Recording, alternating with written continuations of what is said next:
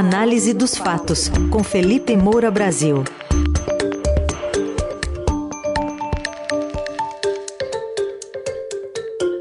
Hoje em destaque de novo a viagem de Eduardo Bolsonaro ao Catar, em que ele disse que foi falar da situação do Brasil com autoridades estrangeiras. Falou com um boneco, né, que estava abraçado com ele, inclusive, no jogo da Copa. E vamos falar da votação de um penduricalho, um benefício para juízes e promotores lá no Senado. Oi, Felipe, bom dia. Salve, salve, Raizen, Carol, equipe da Eldorado FM, melhores ouvintes, sempre um prazer falar com vocês. Bom dia, Felipe. Bom, vamos ouvir Eduardo Bolsonaro depois do flagra lá no meio do Jogo do Brasil no Catar e a explicação sobre o uso em 2022 de pendrives. Eu espero que você não creia que aqui no Catar só se fala em Copa do Mundo. Só para lembrar para você que a FIFA tem mais membros do que as próprias Nações Unidas. A imprensa inteira está aqui. É por isso que a esquerda faz tanto esforço e até projeto de lei para criminalizar quem fale algumas verdades na cara né, de outros brasileiros que têm esperança de voltar às tetas das, da Lei Rouanet, etc. E outra coisa, toma cuidado. A esquerda ela não está preocupada com a tua segurança nem com a economia. Então por que, que você vai serrar fileira com esses caras? Será que você não consegue imaginar um pouquinho do que está por trás disso? Será que você não consegue perceber a importância da comunicação internacional? Você já falou sobre apito de cachorro neste jornal. Alguns estão implícitos aí, não? Sem dúvida, Carol. Ele tá bravo, olha, ele tá dando bronca em quem criticou ele por ele aparecer lá se divertindo no estádio para assistir jogo do Brasil na Copa do Mundo, enquanto os bolsonaristas estão em porta de quartel, estão bloqueando estradas, contestando o resultado eleitoral, pedindo intervenção federal e militar. Ele poderia, depois é, do flagra, ter dito assim: eu vim mesmo. Tem nada a ver com contestação eleitoral, não prego intervenção federal, militar. Se ele fosse, evidentemente, um deputado é, democrático, alguém de uma direita liberal, de uma direita conservadora, é tudo que ele finge ser e, obviamente, não é, como a gente está vendo aí. Ganhou até apelido dentro do PL, o partido dele, que ontem estava em reunião sobre a PEC do estouro, ele está lá se divertindo, curtindo a vida o apelido de radical de ar-condicionado. Então, assim, o método ficou muito claro. Se você for escondido à Copa do Mundo do Catar, sem constar isso na sua agenda oficial, leve um pendrive ou vários pendrives. Caso você seja flagrado pelas câmeras, publique um vídeo no estilo James Bond, dizendo-se em missão internacional para entregar a autoridades estrangeiras informações sobre a situação da pátria. Os patriotas, entre aspas, podem acreditar. E é real, realmente curioso o quanto a família Bolsonaro aposta na ingenuidade, para não dizer outra coisa, das pessoas é, que estão sendo usadas como massas de manobra por elas. Eu já tenho falado aqui que ao Jair Bolsonaro interessa essa mobilização para tentar dissuadir quem pensa em investigá-lo, ou a seus filhos, ou condená-los é, então, isso foi expresso pelo Frederico Wassef é, quando visitou ali o acampamento bolsonarista na frente de um quartel em Brasília. Nós exibimos aqui a declaração é, do Wassef nesse programa. Então, é, os objetivos da família Bolsonaro são outros.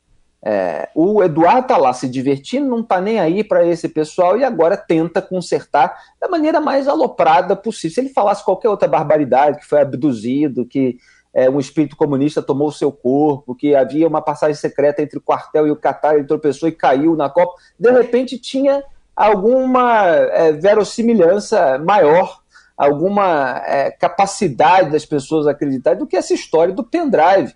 Então, assim, é muito engraçado, porque o Eduardo Bolsonaro, ele era remunerado por um cargo em Brasília enquanto fazia faculdade no Rio de Janeiro na, na juventude ali, é, pouco depois de fazer 18 anos. E isso foi no momento, por volta de 2004, em que a internet ainda engatinhava. Então, assim, quando ainda não estava consolidado o trabalho remoto, ele estava, como estudante universitário, sendo remunerado por um cargo na liderança do PTB do Roberto Jefferson, aliado do pai dele em Brasília. E agora que a internet foi desenvolvida, que existem recursos de e-mail, é, de compartilhamento virtual de dados, é um deles, aliás, é, foi usado ali pelo deputado federal Kim Kataguiri para ironizar a alegação do Eduardo Bolsonaro. O Eduardo alega que foi até o Catar para distribuir pendrive, que já está ultrapassado. Então, assim, é um bolsonarismo anacrônico esse é, é, da retórica, né? Quando ele deveria estar na Câmara dos Deputados trabalhando, porque era um trabalho que, inclusive, pela é, explicação da Câmara, na época que a BBC fez a reportagem, que deveria ser exercido em loco, tem a ver com comissão, inclusive, no Congresso, ele estava longe. Agora que ele poderia estar longe, ele precisa ir lá. Quer dizer, é, tem que ser muito trouxa, tem que ser muito otário para acreditar nesse tipo de, de alegação. Eu fiquei até imaginando o encontro numa área VIP, num camarote, do Eduardo Bolsonaro com uma autoridade internacional, ele falando assim, tudo bem, eu sou um deputado brasileiro, e aí, está gostando dos jogos? E aí é, o, o, líder internacional estrangeiro é, diz assim, tô, a belíssima Copa, se eu aceito uma castanha, ah, assim, ó, seguinte, tá rolando uma ditadura, com uma fraude lá no meu país, e eu trouxe um pendrive para explicar a situação. E aí a autoridade fala, vocês ainda usam pendrive no Brasil? Não, veja bem, é que é, mas assim, ditadura como o senhor foi exilado? É, não, é que veja bem e tal. E aí, de repente, acontece um lance lá na Copa e ele se distrai. Quer dizer, é, quando a gente vai imaginar aquilo que ele está falando na situação particular, fica ainda mais ridícula a alegação. Agora, isso mostra a natureza dele, não é novidade. Para quem acompanha as condutas, as práticas da família e não a retórica disseminada pelo WhatsApp. Bom, parabéns pela dramatização. A gente imaginou aqui como seria a cena, é, talvez interrompida pelo, pelo gol do Casimiro, né? Inadvertidamente. Mas Exatamente. vamos... E, e Raiz, só um detalhe, né? Porque é. eu fico imaginando também, quando ele foi descoberto, né? Ele pensando ali, o que, que a gente faz agora? Preciso de um álibi.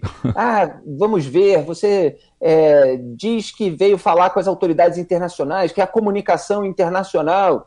É, sim, mas como é que eu vou provar que houve fraude no Brasil? Não, a gente só mostra uns pendrives e tal, e o pessoal fica imaginando o conteúdo. Ah, não, beleza, será que é, a gente consegue uma foto num camarote com um shake? Ah, a gente dá um jeito, tal, porque ontem, no final da tarde, ele deu um jeito de publicar uma foto com um shake, que é para mostrar que ele realmente está se comunicando. Esse grande diplomata, fritador de hambúrguer e motoboy de pendrive, Eduardo Bolsonaro. Tá segundo capítulo, então, da, da, dramatização do dia.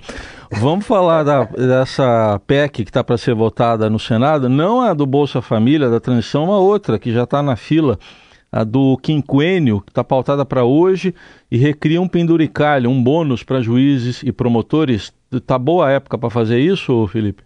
Pois é, você introduz perfeitamente os assuntos. É, olha, eu acho que eu escolhi para a pauta de hoje é, dois, é, tópicos é, que mostram o nível de descaramento das pessoas no Brasil. Há muitos outros assuntos para a gente abordar nos próximos dias, a relação do governo eleito com Arthur Lira, do Arthur Lira com os petistas, com os bolsonaristas, do poder do centrão, mas é, hoje vai ser votada no Senado a PEC do quinquênio, né? É, então você tem ali é, um, uma previsão na Lei Orgânica da Magistratura Nacional, que foi editada em 1979, né, que é esse adicional por tempo de serviço. Ele foi extinto em 2006 pelo Conselho Nacional de Justiça, o CNJ. Né? Tem que até olhar aqui, porque são dois órgãos diferentes, para a gente não confundir. Então, o CNJ extinguiu, e há duas semanas o Conselho da Justiça Federal, CJF, aprovou o retorno desse quinquênio é, depois de um pedido feito pela AJUF, que é a Associação dos Juízes Federais é, do Brasil.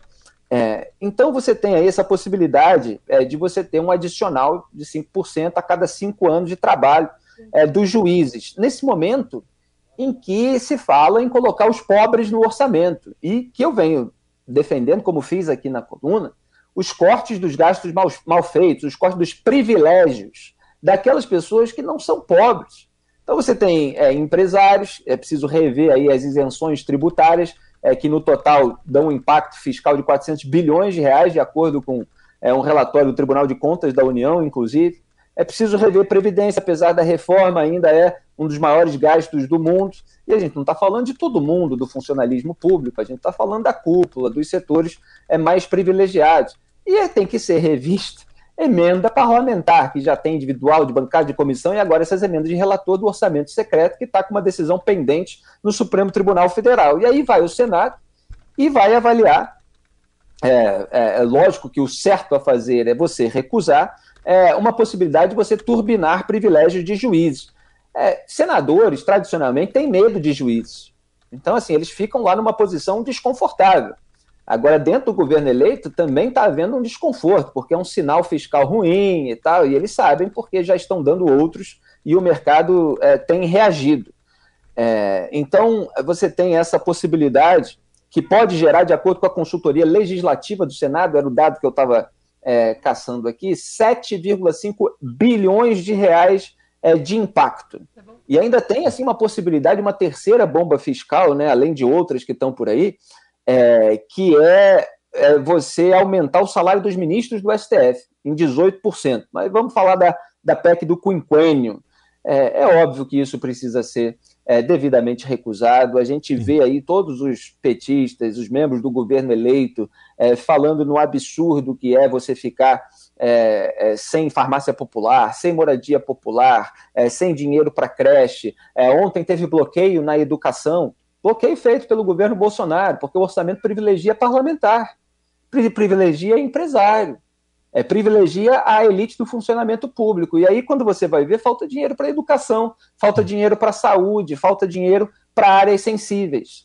Então, é 19,3 bilhões de reais de orçamento secreto, 7,5 bilhões de reais é, para essa medida, para favorecer juiz. Você vai somando tudo isso aí, e depois não sobra dinheiro para quem mais precisa, e, no entanto, os políticos ficam com toda essa demagogia. Quer dizer, como se o problema é, é, fosse é, o teto de gastos. Né? Esse é o ponto. É, quando você tem uma regra que impede os políticos é, de fazer tudo aquilo que eles querem, sem ter nenhum trabalho duro, eles botam a culpa na regra e querem mudar a regra. Então vamos extrapolar 200 bilhões de reais do teto. Ora, por que, que não corta os privilégios dentro do teto e aí coloca lá é, uma outra prioridade, você faz a redefinição das suas prioridades. Mas isso dá trabalho, isso gera o quê? Reação de grupos de pressão, que muitas vezes são base eleitoral é, dos políticos, sejam eles do Executivo, sejam eles do Congresso Nacional. Então, o PT, por exemplo, não quer mexer é, no, no, dinheiro do funcionalismo público, que é uma base antiga, não é que todo funcionário público é, vota no Lula, etc., mas eles têm é, um grande apoio. E aí se joga tudo para o outro lado, se mexe na âncora fiscal, uhum. e sem, sem essa qualidade humana, é, as regras não importam. Chega uma hora que eles jogam as regras fora. Foi exatamente o que aconteceu com a legislação penal, com a lei de improbidade administrativa e outros casos. Este foi o Felipe Moura Brasil, que está diariamente conosco aqui na Eldorado. A coluna já já estará no radioeldorado.com.br, também nas plataformas de áudio, maneira de ouvir sem precisar, por exemplo, de um pendrive para ouvir a coluna do Felipe. Obrigado e até amanhã. Eu fiquei imaginando aqui os melhores ouvintes carregando um pendrive é. para ouvir os nossos podcasts, as nossas colunas. grande momento do país. Um tchau. grande abraço. tchau. tchau. tchau.